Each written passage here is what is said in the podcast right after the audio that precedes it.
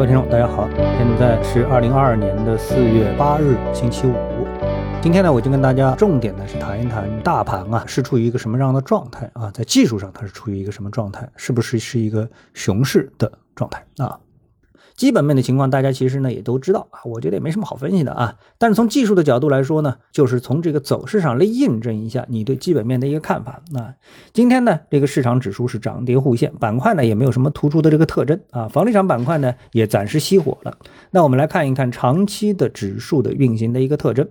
如果呢我们是看这个上证指数啊，我把这个上证指数画了一幅图。然后呢，是一个周线图。那纵观上证指数的周线的走势呢，你就可以看到黄线所在的三千三百点一线啊，是一个非常长期的多空分水岭啊。它是从这个五幺七八的行情之前就。开始出现啊，再远我就不去画它了啊。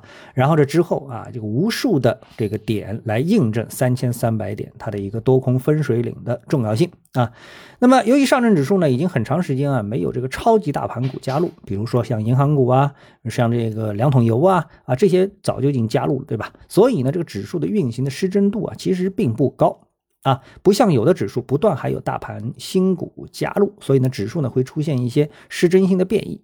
这里呢，我又得谈一谈这个美国的指数啊。那么这个美国的指数，它其实都是成分股指数啊，道指啊、标普啊、啊纳斯达克，它都是成分股指数。那么成分股指数有个什么特点呢？那就是啊，里面的这个成分股啊，上市公司啊，它不断的进出啊，这个公司不行了，业绩退步了啊，等等之类的啊，这个不符合进入指数的标准了，哎，就把它剔除出去，然后呢，再换一个进来。啊，就像我们知道，那这个特斯拉，对吧？特斯拉它现在已经是进入标普五百了，那以前它不是啊，以前它不是啊，所以呢，这个但是特斯拉进来之后，它还在涨，它的市值还在扩充，那它对指数的贡献就是正向的啊。那么你也就看到美国指数哎一直在涨啊，一直在涨。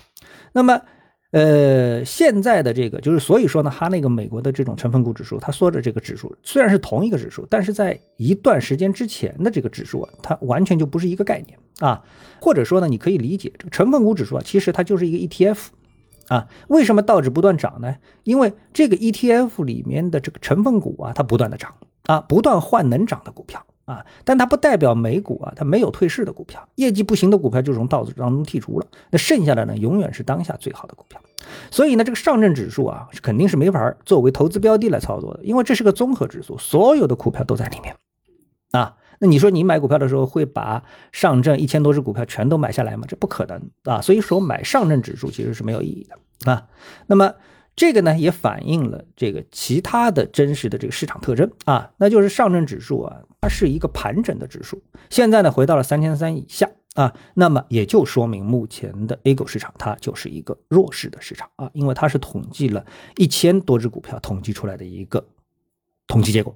啊，我们再来看这个幅图图当中啊，它有上下两根红线啊，那你也就很容易理解它代表了什么意义。为什么这个位置啊，呃，会有强大的支撑啊，或者那个位置呢，会有这个强大的阻力的这个作用啊？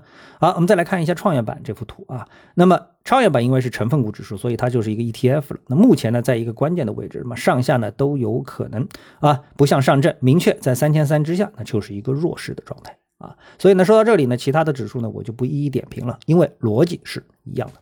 好，谢谢各位的收听，我们下周的时间再见。